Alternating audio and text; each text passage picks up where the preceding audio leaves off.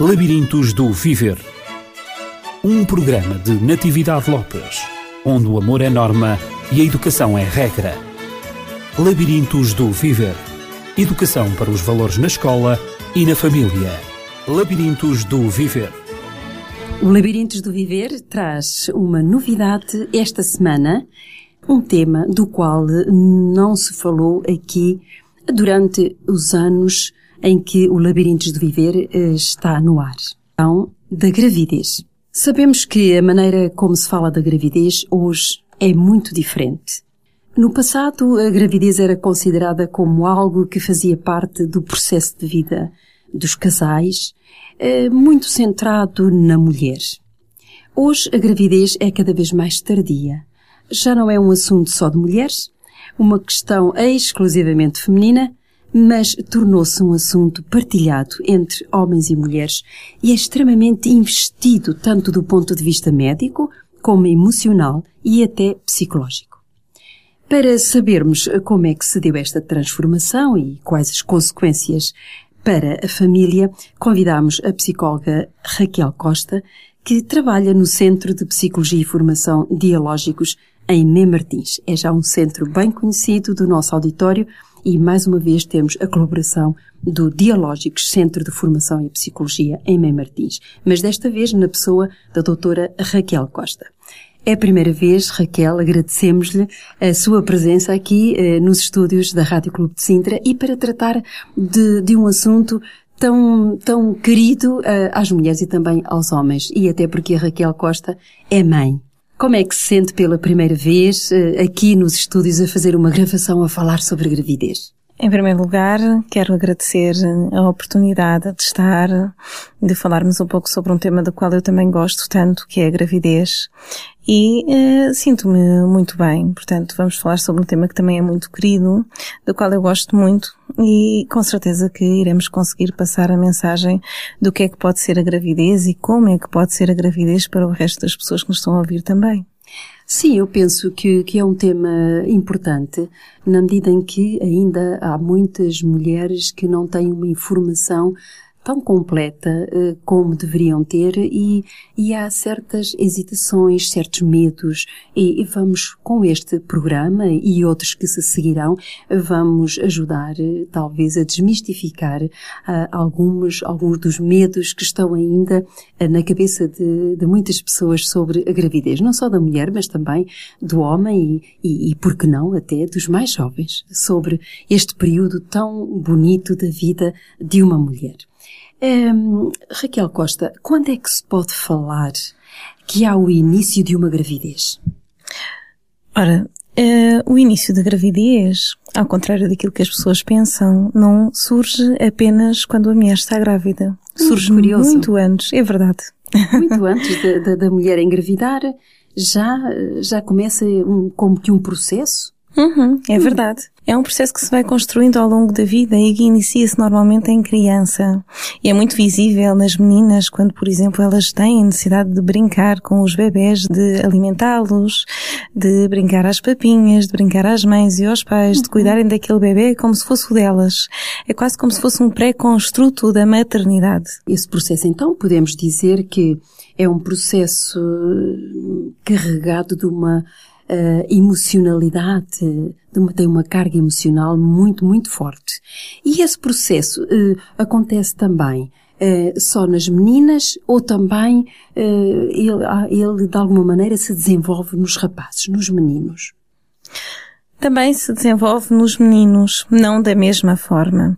Isto porque quando um casal se decide a engravidar, aquilo que está por detrás, aquilo que acaba por ser construído também, é a identidade deles próprios enquanto pais. Para que isso seja possível, para irem construindo a identidade deles enquanto pais, vão buscar os exemplos e os modelos que adquiriram anteriormente enquanto filhos.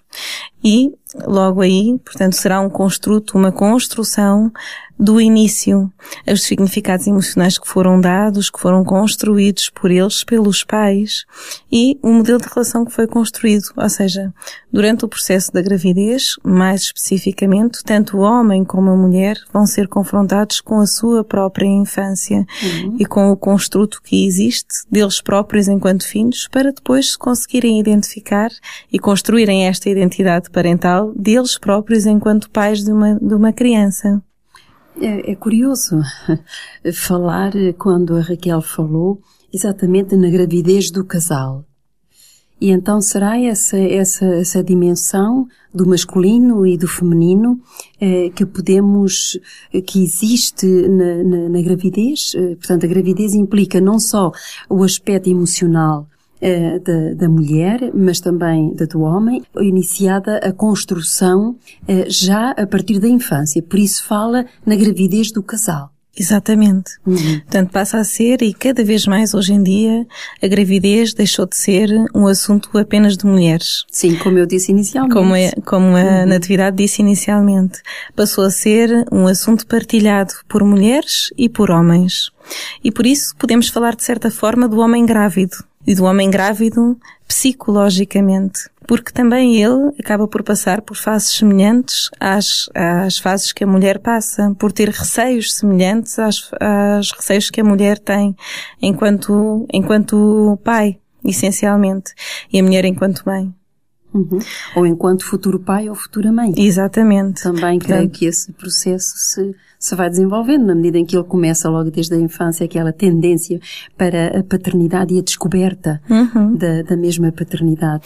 Exatamente. E cada vez mais hoje em dia é visível nas consultas a presença do pai eh, enquanto eh, apoio da mulher, mas não só, enquanto também fazendo parte do processo da gravidez e, portanto, aparecem nas consultas pedindo conselhos, tirando dúvidas, porque são as dúvidas e são uh, as necessidades dos dois. É algo que é construído, portanto, no relacionamento do casal e aquela criança vem para fazer parte integrante da dinâmica do casal e não apenas para uh, ser algo como era anteriormente entregue apenas à mãe. Uhum. Aliás, penso que as fases da gravidez, antigamente, eh, eram de facto consideradas eh, muito lineares, porque atribuía-se eh, o papel da gravidez unicamente à mãe e o pai ficava excluído, apenas ele era o progenitor, o pai, mas não mais do que isso. Eh, ele era o provedor do sustento da família, mas que não intervinha de alguma maneira na, no, no, processo de desenvolvimento, quer intrauterino, quer depois na própria educação. Mas isto já lá vão umas décadas, muito, muito atrás, parece-me a mim. Agora tudo, tudo mudou.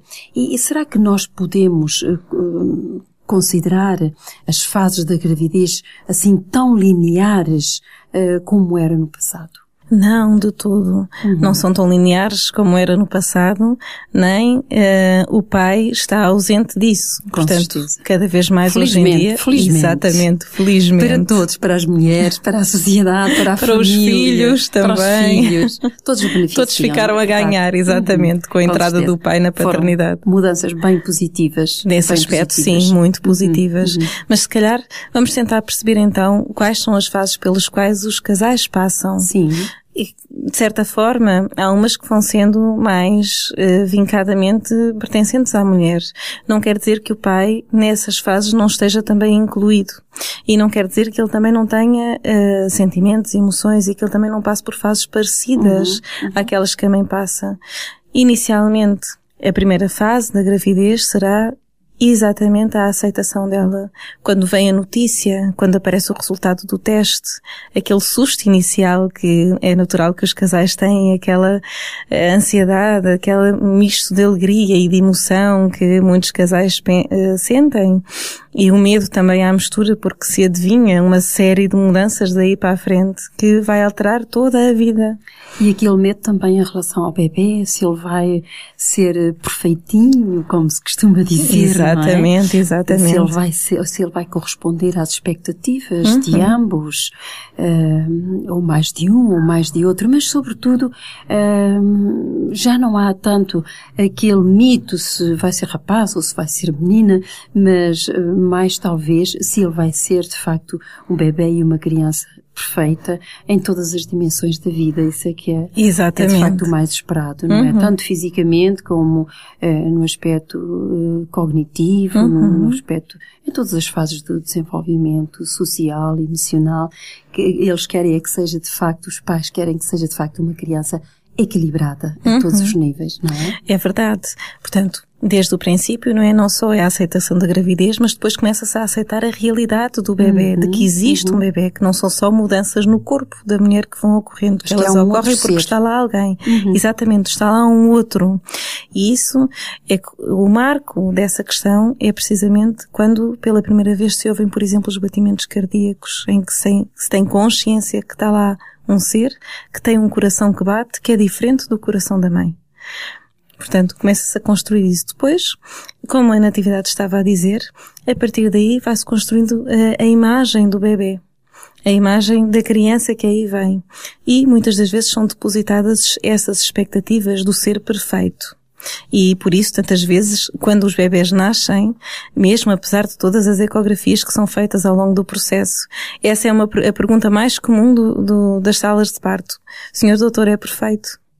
Uhum. É logo essa a pergunta que é as mães fazem. Uhum. Uhum. É, é, é, tão normal. Pois é. Seja. É tão normal que assim uhum. seja. Ora, o que é que pode acontecer? Pode, podem haver uh, alguns desencontros entre aquilo que seja o bebê que é imaginado e aquilo que seja o bebê real.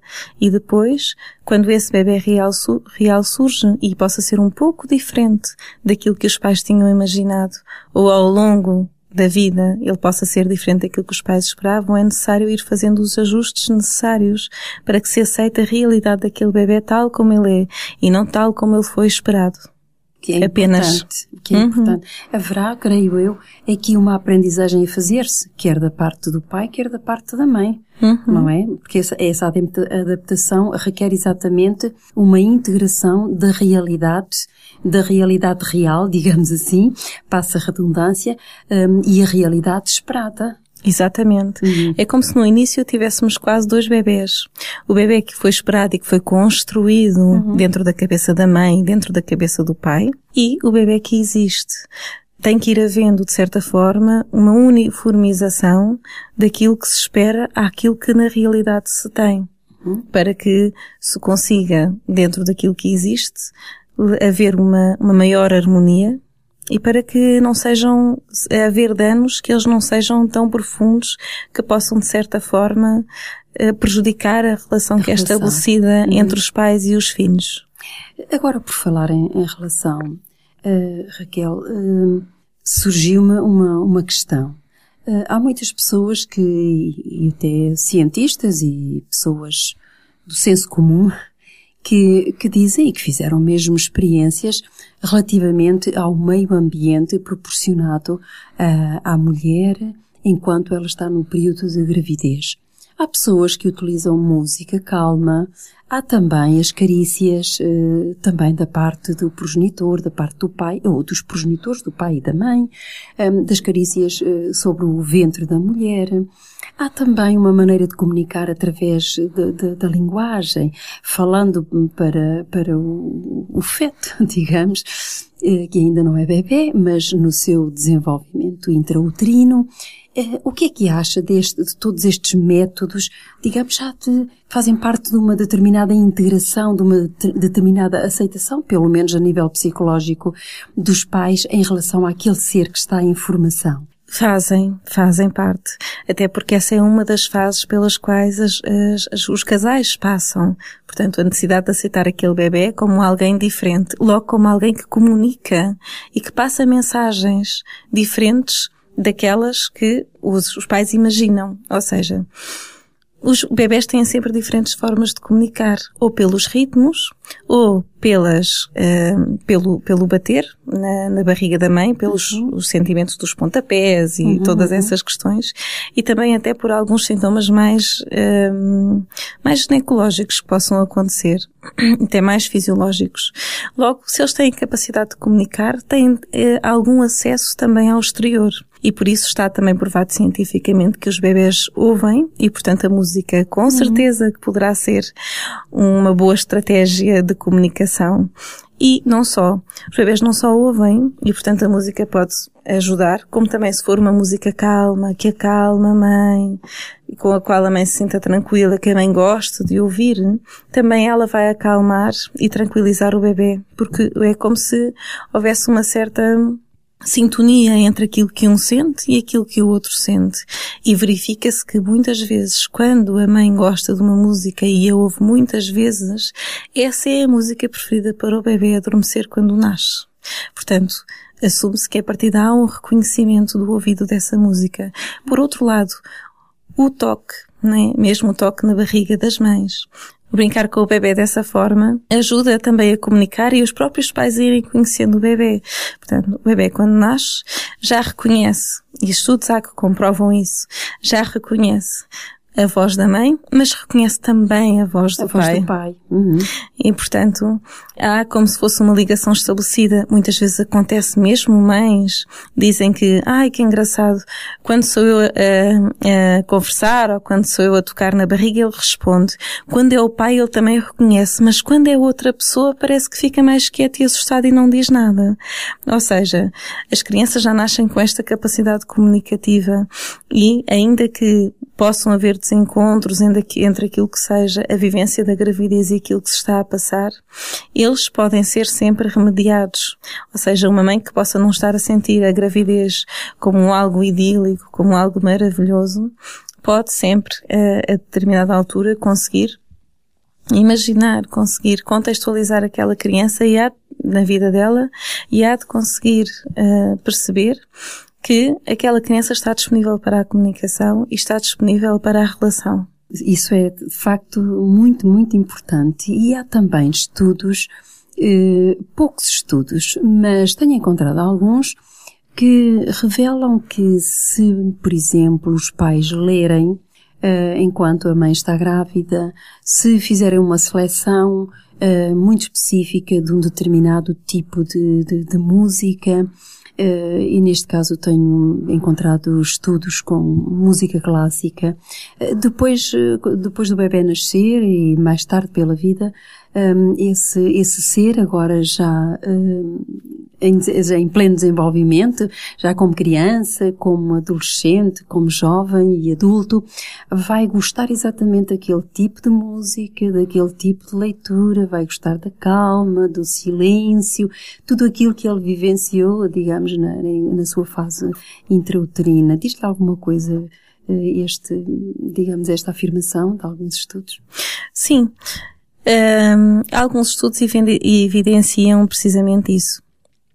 Não sei se será tão determinante dessa forma, mas de facto há evidências de que as crianças Portanto, em primeiro lugar, há evidências de que a música clássica é uma música que pode ser muito tranquilizante e, portanto, uhum. muito facilmente ouvida pelos bebês. Uhum. E por uhum. isso também há tantos CDs no mercado de música clássica especificamente para bebês. Para bebês. E é também para os mais crescidos enquanto estão a, a estudar. Exatamente. Também, também, é importante ser uhum. utilizada essa música. Exatamente. Uhum. Depois a questão da leitura, não é? A questão da leitura, se calhar, pode estar mais, estar mais associada a ouvir a voz da mãe. A ouvir a voz do pai uh, o estímulo para, pela leitura pode ser uh, induzido, de alguma, induzido maneira. de alguma maneira, mas se calhar numa fase mais tardia, ou seja, depois uhum. do bebê cá, cá estar fora. Uhum. No entanto, não quer dizer que não seja importante o ler, o contar histórias, até porque enquanto a mãe está a fazer isso ou o pai estão a fazer isso, o importante é que estão em contacto com aquela criança. Uhum. E é importante também, uh, segundo dizem esses estudos, a própria cadência da voz uh, sim, sim. da voz da, da, da, pessoa que lê. Uhum. Uh, enquanto que depois, quando a criança ainda bebê no seu bercinho e, e mesmo até já quando já adquiriu a linguagem, ler histórias à criança vai de facto uh, levá-la ao ambiente que ela gostava, ao ambiente intrauterino, segundo uhum. os estudos, digo, um, e ela vai vivenciar momentos de paz, de tranquilidade eh, que ela teve exatamente no, no ambiente onde, de, onde, de onde ela nasceu. Uh, o que vai, de alguma maneira, motivar o gosto pela leitura, pela cadência da voz, pela sonoridade, uhum. uh, educar o seu ouvido musical, não é? uhum. E também para as línguas. Sim, sim, também se pode falar nesse sentido. Uhum. Portanto, o, o, estar, a maneira como se conta uma história, a forma emotiva como se vai fazendo, pode levar, de certa forma, ao surgimento de memórias mais remotas uhum. Que ficam, vão ficando inscritas na mente do bebê, não de uma forma muito objetiva, mas sobre a forma de memórias sensoriais que são associadas ao prazer. Uh, por outro lado, também tenho conhecimento de um, de um estudo, de uma experiência muito engraçada que foi feita, não só a esse nível da leitura, mas essencialmente quando as mães se permitiam, durante a gravidez, contarem aos filhos, por exemplo, aquilo que estava a acontecer com elas, aquilo que aconteceu com elas durante o dia, como é que elas foram sentindo, o que é que foi acontecendo e tudo mais. E verificavam que quando a mãe se permitia entrar em contato com a criança desta forma, quando se permitia falar, os movimentos e a atividade do bebê mudava. Ou seja, ele reativava de uma forma positiva esse contacto uhum. específico. Uhum. Portanto, tudo isso vai sendo muito importante e vai ajudando a própria mãe e o pai também a estabelecerem uma pré-relação com aquele bebê que aí vem. Vai ajudá-los na construção também deles próprios do, do este novo papel que têm que assumir, que é o papel de pai e de mãe. Já não são só homem e mulher, passam a ser pai e mãe continuam a ser finos, mas apenas assumem mais um papel dentro daquilo que faz parte, enfim, a vida. Uhum. Agora com uma função diferente, a construção de um novo ser. Exatamente. E a formação desse mesmo uhum, novo ser, que uhum. é uma uhum. experiência humana eh, que, que é incomparável com qualquer outra que possa ser vivida. Uh, penso que hum, talvez pudéssemos esclarecer, a doutora Raquel Costa possa esclarecer uh, a depressão pós-parto, que é uhum. é alguma coisa que acontece com alguma frequência também. Não sei se no consultório um, está habituada a receber mulheres ou casais que estejam com esse problema, uhum. com o problema da depressão, da depressão pós-parto, uhum. enfim, por vários fatores. Poderia uh, digamos, clarificar um pouco como é que isto acontece, porque é que acontece? Com certeza.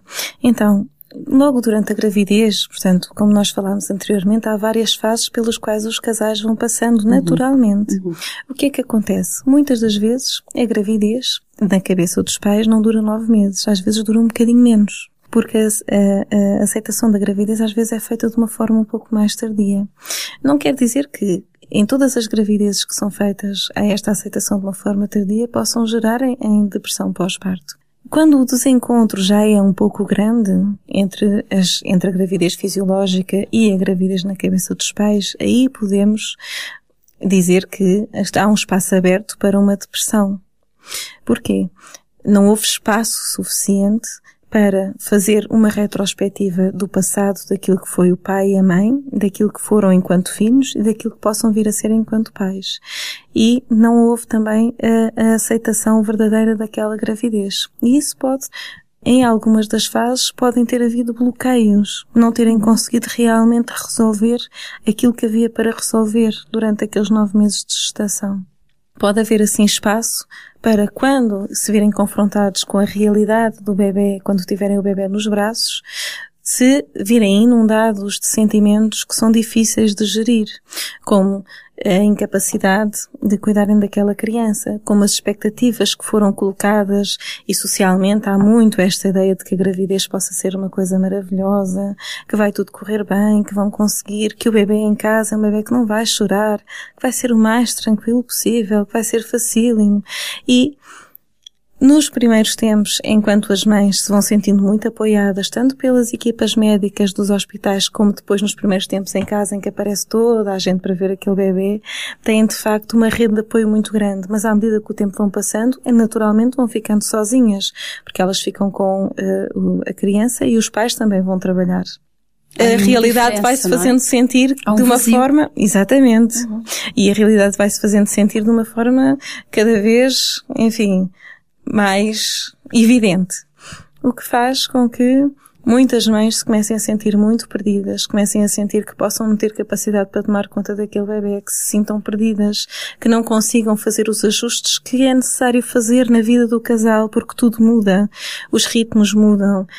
Mulheres que, por exemplo, que possam ter uma vida profissional muito ativa, agora vem isso no papel de mães e de donas de casa, isso pode não ser uma realidade uhum. fácil de é aceitar. É o ritmo também profissional, uhum. o ritmo familiar lá em casa e profissional. Exatamente. E conciliar tudo isso por vezes não é fácil. Não, não é fácil, são muitas mudanças ao mesmo tempo e socialmente fala-se muito das coisas bonitas da gravidez, das coisas boas que a gravidez traz. E a gravidez e a vinda de uma criança traz coisas de facto muito boas.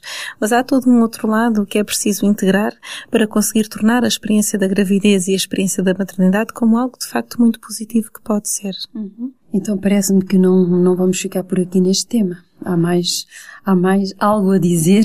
Uhum. Não só algo, mas muitas coisas a dizer, sobretudo nesta fase de integração da criança na vida familiar. É verdade. Mas antes de, de passarmos essa, essa fase, que será na, na próxima semana, uhum. uh, eu gostaria ainda que hum, especificasse um pouquinho melhor se nesta fase de, de adaptação agora à, à, criança, depois de ter nascido, se o casal não conseguir ultrapassar esta fase, não conseguir esta integração, esta adaptação desejada, uh, desejada e desejável, não é? Claro. Se efetivamente eles podem, eh, podem recorrer a alguma ajuda, se há algum apoio específico que possa ser dado aos casais nesta fase eh, bem difícil para alguns. Uhum. Eu diria não só que podem, mas que devem, porque é, é natural que numa fase tão complexa e que pode, pode acarretar tanta dificuldade que as pessoas possam precisar de ajuda.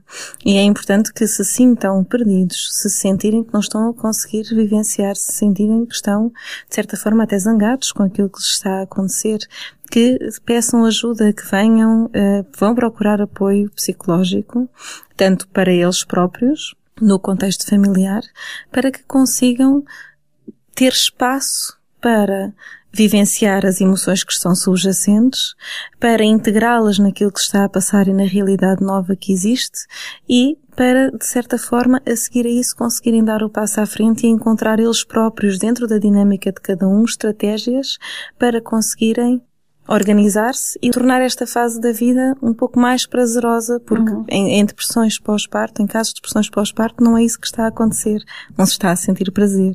Exatamente. Por vezes os familiares, nomeadamente as mães, as mães do, do novo papá ou da nova mamã, uhum. Têm um papel fundamental a desempenhar nesta, nesta fase da vida deles. Uhum. Tranquilizando-os, dizendo-lhes que é uma fase que às vezes pode não ser tão agradável, mas que depressa passará, uhum. eh, dando também um pouco da sua contribuição, da sua presença uhum. lá em casa, ensinando como é que, como é que se alimenta o bebê, como é que se cuida dele durante a noite, durante o dia, o que será melhor pela experiência já vivida. Uhum. Mas na, eh, nem em todos os, os, os, casos de paternidade os pais estão presentes, ou porque já não existem, ou porque estão muito longe, às vezes num país distante, uhum, não é? Uhum. Ou longe, numa outra parte da, da cidade. Ou, um, não importa, e, e, essa, essa ajuda não pode ser tão direta, não pode ser dada, não é? Portanto, aí seria de todo aconselhável que, que uh, os, os novos pais eh, procurassem ajuda, quer entre amigos, quer também a profissionais. Sim. Porque por vezes caso até no... ajuda profissional também. Também. Mesmo no caso de noções básicas de puericultura, uhum. que é importante que... É as... fundamental. Exato. Que as Para mulheres... a saúde da criança, saúde física, uhum. mental, é, tudo isso uhum. possa decorrer da, É importante da que, maneira. ou seja, por isso a importância da preparação, da preparação de, para o parto. Portanto, em que seja feita uma preparação para o parto por uma equipa multidisciplinar, uhum. onde existam noções daquilo que está a acontecer no corpo, em que a mulher consiga desmistificar aquilo que vai acontecendo, noções daquilo que está a acontecer emocionalmente e, portanto, isso aí o apoio fundamental de um psicólogo e também noções de puericultura para que quando o bebê estiver nos braços, a mãe não esteja tão perdida e saiba o que fazer, como dar o bem, como dar uma fralda, como amamentar, porque são tudo aprendizagens. E muitas das vezes estas mães estão a tomar conta do bebê pela primeira vez porque nunca o fizeram antes. Uhum. Onde é que as mães atualmente podem encontrar esse tipo de ajuda? Podem encontrar este tipo de ajuda ou em centros de saúde, uhum. porque existem preparações, eh, centros de saúde que locais. incluem preparação para o parto locais, ou então em centros que são especializados nisso. Portanto, há vários centros ao nível do país que são especializados na preparação para o parto que tem uh, o acompanhamento antes do parto e tem o acompanhamento pós-parto, sobre vários pontos de vista, sobre uh, vários níveis, portanto, tanto a nível do cuidado, como depois a nível emocional, como a nível depois corporal, porque é uma questão muito comum nas mulheres que depois depois da gravidez é o corpo. Será que o meu corpo vai voltar a ser aquilo que era? Sim, é uma preocupação. É uma preocupação, exatamente. Portanto, há centros eh, especializados nisso que dão apoio nesse sentido. Penso que o médico de família poderá aconselhar a mulher qual eh, digamos, a instituição mais próxima sim, que sim, poderá sim, prestar Esse, esse mesmo esclarecimento, uhum. mas que vale a pena seguir, não, não deixar a gravidez decorrer eh, sem os cuidados necessários para Sim. que tudo se processe da melhor maneira. Vale a pena procurar, vale a pena seguir e vale a pena sempre que sentir por alguma razão que está a precisar de ajuda, pedir. Uhum. Muito bem, doutora Raquel Costa, eh, nós temos que terminar porque o nosso tempo está de facto eh, a atingir o seu limite. Eh, e então nós vamos anunciar que na próxima semana vamos tratar do papel dos pais na integração da criança na vida familiar, que é muito importante essa, essa integração. Vamos falar nas vivências dos pais e da criança nas diferentes fases do seu desenvolvimento. E então vamos com certeza com uma certa paixão acompanhar todo deste desenvolvimento da, da, da, nossa criança que agora aqui nasceu hoje pela primeira vez é? este, neste programa. Foi uma estreia neste programa, o tema exatamente da gravidez. Uhum. Não tinha sido tratado até agora. Convidámo-la já para a próxima semana, estará presente connosco. Com certeza, estarei presente para continuarmos a falar sobre como é que é a integração no bebê, da, da vida dos pais e como é que é depois a seguir em termos de desenvolvimento da criança, que são só coisas novas. Uhum. Então, eh, os nossos ouvintes que, que nos acompanharam nesta conversa, porque é sempre uma conversa, o programa Labirintos do Viver, eh, creio que seria bom eh, fornecer os contactos do Dialógicos. Uh, os contactos da Dialógicos são uh, o telefone 219-260052 e o telemóvel 938 45 1944. Também podemos ser contactados através do e-mail dialógicos.limitada.dialógicos.pt. Então, limitada será dialógicos.lda. Sim, arroba dialógicos.pt. Obrigada, Natividade. Quanto a nós, já conheço os nossos contactos. Eles são habituais. O 219 10 63 10. Desejamos assim a todas as mulheres eh, que nos escutaram eh, um bom ideal para os seus bebés e também uma boa realidade na maternidade e na paternidade de mulheres e homens, dos jovens, daqueles que darão os futuros cidadãos uh, da nossa sociedade. Então, até para a semana com a doutora Raquel Costa. Até para a semana. Labirintos do Viver. Um programa de Natividade Lopes, onde o amor é norma e a educação é regra. Labirintos do Viver. Educação para os valores na escola e na família. Labirintos do Viver.